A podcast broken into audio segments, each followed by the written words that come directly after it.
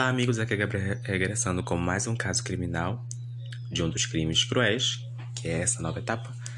E o caso de hoje é outro extremamente sem, sem palavras. Karina Vetrano foi assassinada enquanto praticava exercícios físicos. Ela foi violentada sexualmente enquanto corria na rua e, após lutar provavelmente pela sua vida, acabou sendo estrangulada pelo agressor. A audácia, gente. Bom, ela nasceu dia 12 de julho de 1986. Ela tinha 30 anos na época do crime e era moradora de Queens, um bairro, um bairro famoso de Nova York. Ela era fonoaudióloga com mestrado em pandologia e trabalhava na cidade auxiliando crianças autistas em idade escolar. No seu tempo livre, ela escrevia alguns roteiros como hobby, e um deles chegou até virar um curta-metragem, tendo a participação de Karina como atriz. Seus pais eram Philip e Gretchen Verano. O casal tinha um ótimo relacionamento com a filha e eles moravam no mesmo bairro de Karina, apenas alguns quarteirões de distância. O pai era bombeiro aposentado, sendo inclusive um dos primeiros a atender a vítima do atentado em 11 de setembro de as vítimas de 2001 e bom, ela era muito bonita, tinha um corpo atlético e estava habituada a correr com o pai no final de tarde, em um parque localizado em uma quadra de casa. No dia 2 de agosto, Philip estava com uma lesão nas costas e isso impossibilitou de acompanhar a filha na atividade física. Pelo telefone, o pai repetiu várias vezes que não se sentia seguro em deixar a Karina correr sozinha naquela área, mas a filha o convenceu e ele permitiu então que mandasse notícias ao voltar para casa. Durante a corrida, Karina chegou a trocar de mensagem de texto com uma amiga até o momento que parou subitamente de respondê-las. Algumas horas se passaram, os pais estranharam a falta de notícia e o celular desligado. Philip começou a ficar desesperado. Devido ao tempo como bobeiro, o pai de Karina ainda mantinha algumas amizades com as autoridades legais. Rapidamente ele contratou, contatou um de seus amigos, investigador de polícia de Nova York, que montou um grupo de busca no local onde a garota teria estado pela última vez. Por volta de 11 horas da noite do mesmo dia, o grupo encontrou o corpo da Karina Vetrano em um raio de aproximadamente 5 metros de distância de onde ela normalmente corria. O short da Karina estava ao lado, o sutiã e calcinha estavam fora do lugar, deixando suas partes íntimas à mostra. Tudo indicava uma cena de abuso sexual e ainda havia hematomas e arranhões indicando que Karina lutou bravamente por sua vida. A área era cercada por vegetações densas e habitualmente frequentada por moradores de rua que faziam uso de álcool e drogas ao entorno.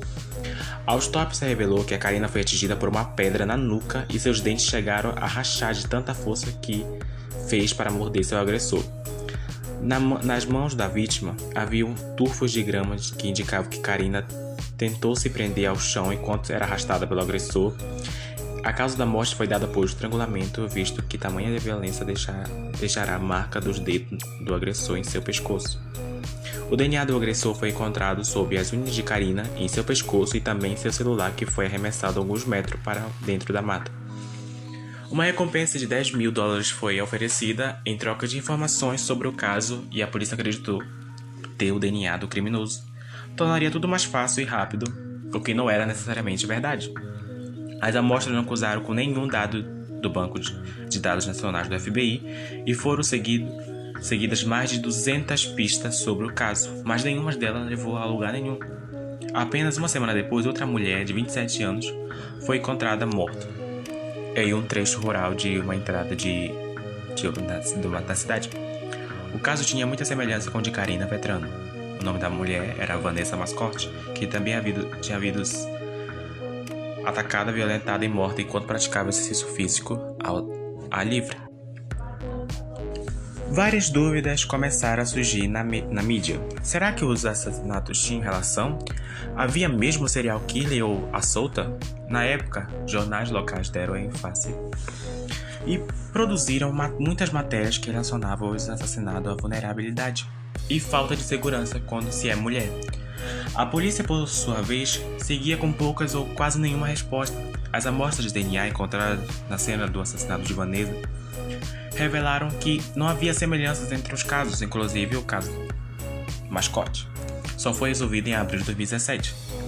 A partir desse momento, a polícia focou em depoimentos e também em um vídeo de câmera de segurança que mostrava Karina correndo normalmente às margens da entrada minutos antes do ataque. Em 31 de agosto de 2016, um retrato falado foi divulgado na mídia através do depoimento de um trabalhador local. O homem viu o suspeito sair correndo de uma trilha visivelmente machucado. Ele teria caminhado a uma rodovia próxima do parque, segundo relato de testemunha. Em dezembro de 2016, a polícia de Nova York, junto ao FBI, FBI, desenvolveu um perfil do suspeito e, segundo as informações, foram divulgadas em seguida uma cópia do retrato falado. falado. Em 4 de fevereiro de 2017, a polícia anunciou que um suspeito havia sido interrogado, acrescentado que Shane Leo, um morador de, do Brooklyn de 20 anos, se encaixava perfeitamente no perfil, inclusive genético, comparado ao DNA encontrado na cena. Larry estava desempregado na época, vivia com os pais, três irmãs e seus filhos, em uma casa custeada pelo governo e destinada a pessoas de baixa renda, situada a 5 km de distância do local do crime. Larry não tinha ficha criminal, mas em um testemunho, um de seus professores relatou que o garoto certa vez disse que tinha muito ódio das meninas da classe e tinha vontade de esfaqueá-las. Ai, gente, só de ler isso aí já dá um negócio. Somando isso, havia três intimações policiais para Larry. Duas delas por violar regras no parque Spring Creek e por uma urinar em público, e em maio de 2016, uma pessoa havia denunciado o garoto de maneira anônima, dizendo que ele estava rodeando sua casa com um pé de cabra nas mãos. Mas nada disso ocasionou um delito maior. A mãe de Lewis, quando preocupada pela polícia, contou que na noite de 2 de agosto de 2016, mesma data da morte de Karina, o filho chegou em casa com a roupa rasgada e suja de sangue. Ao questioná-lo, ele disse que havia sido assaltado, mas ela percebeu que nenhum de seus pertences tinha sido levado o garoto não quis realizar o boletim de ocorrência. No dia seguinte, em 3 de agosto, Léo teve uma discussão familiar. O pai resolveu intervir e levou o garoto até o hospital no intuito de buscar atendimento para os ferimentos que estavam sangrando ainda do dia anterior. Tudo ocorreu normalmente. Ele foi medicado e retornou para casa nesse dia. Durante o primeiro depoimento de Sharon Léo, ele confessou o crime dizendo que a polícia que matou Karina porque sentiu muita raiva dela. Mais detalhes não foram dados pelo garoto nesse dia. Não se sabia então se o Léo já conhecia Karina ou foi apenas uma vítima escolhida ao caso. A família de Lawrence até hoje não acredita que ele tenha envolvimento com o caso, mesmo que muitas provas reflutem essa mesma ideia.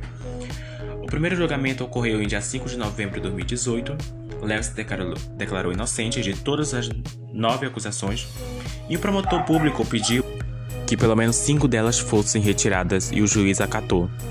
Léo Sharon Larry ficou com apenas quatro acusações: uma por assassinato em primeiro grau, duas por assassinato em segundo grau e uma de abuso sexual em primeiro grau.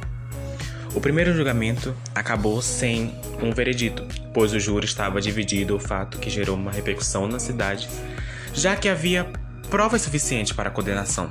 Em 27 de novembro de 2018, o juiz declarou a anulação do primeiro julgamento, e outro foi marcado para abril de 2019, onde Sharon Larry foi considerado culpado pelas quatro acusações. Em 23 de abril de 2019, o Larry foi condenado à prisão perpétua sem direito à liberdade condicional. O garoto continua a dizer que era inocente. A defesa neste dia tentou levar a hipótese de má conduta do júri, mas nada que não fosse sustentável que se provou. Em 2021, ano passado, líderes comunistas fizeram um pedido formal de reabertura e revisão do caso. Eles acreditam que o garoto é inocente e que houve uma corrupção por parte de um dos promotores.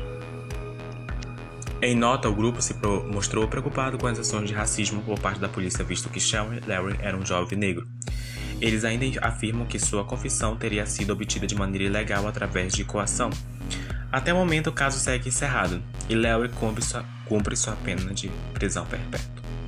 E aí, vocês acham que pode, pode ter sido ele ou não? Eu não vou dar minha opinião, quero ouvir a opinião de vocês. E até o próximo caso. Tchau, tchau.